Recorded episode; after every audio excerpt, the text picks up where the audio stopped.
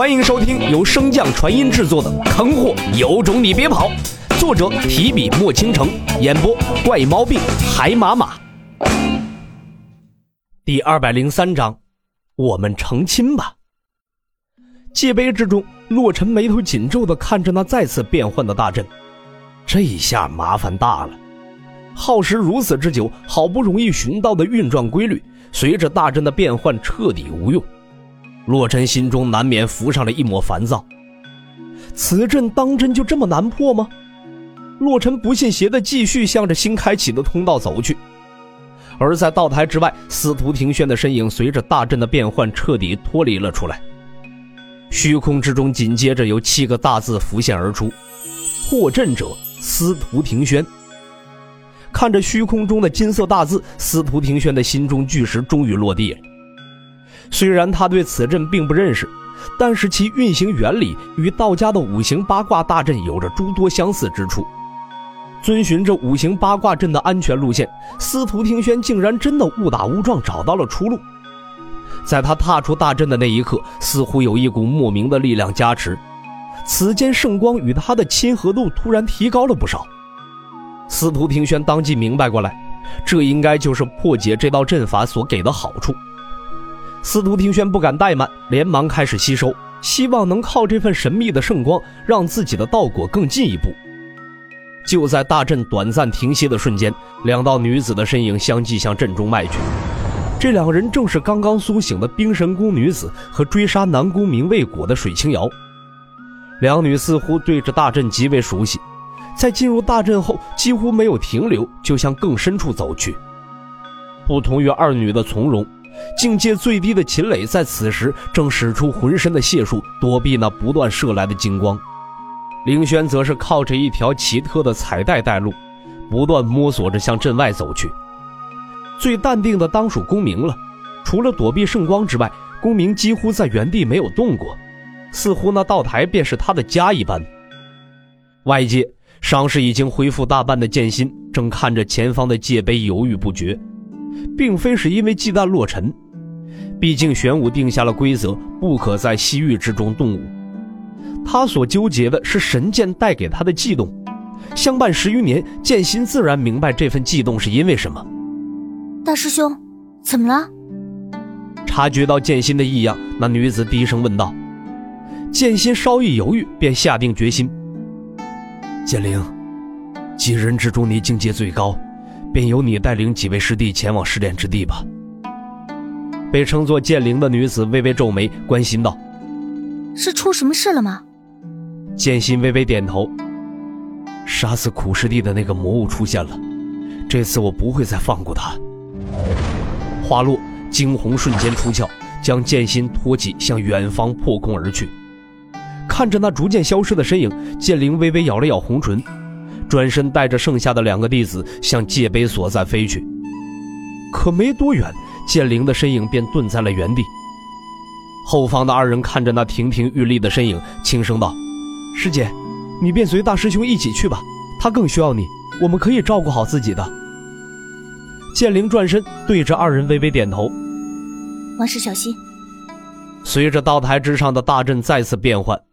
两道新名字同时出现在了司徒庭轩之后，公明、凌轩。再次破阵无果的洛尘看到那极为刺眼的“公明”二字，心态当即爆炸，不管不顾的便朝着虚空破口大骂。所幸洛某人的这次无能狂怒，误打误撞的招来了身在不远处的冰神宫女子。骂一顿就能出得去了？洛尘看着不远处那道倩影，顿时愣在原地。这见面方式似乎那有些尴尬呀。冰神宫女子见到洛尘那副呆滞的模样，忍不住掩嘴轻笑。那本就极为出众的容貌，再配上这俏皮的动作，一时间竟把洛尘看得有些入迷了。哎，你走不走？再磨叽，我可要走了啊！女子娇羞的声音将洛尘唤醒，洛某人颠颠的向着冰神宫女子所在跑去。嗨，妖女，你能破这阵法？你叫谁妖女呢？洛尘看着女子那因为羞怒而微微泛红的可爱双颊，忍不住打趣道：“你又没告诉我名字，我便只能找些你独有的特征给你起个名字了。”女子不解的问道。那为什么是妖女？因为你漂亮的和妖精一样，所以就叫你妖女呗。我叫冰璃墨，以后再叫我妖女，小心我就……洛尘一把抓住冰离墨，指向他的手指，不怀好意道：“就怎样？就就揍你！”洛尘立马变脸，装出一副无辜的模样。哎呀，忘恩负义呀！帮人家清除魔气，差点把自己搭进去，没想到人家还要揍我，命苦啊！冰璃墨一把捂住洛尘的嘴：“你别瞎说，我那只是是气话。再说了，被魔气侵袭的是公明师兄，又不是我。”解释完之后，冰璃墨似乎发现了两人之间的动作太过于暧昧。连忙收回玉手，向后退去。洛尘则是不依不饶：“既然是气话，那以后我便叫你妖女了。嗯，只属于我一个人的妖女。”“嘿，谁是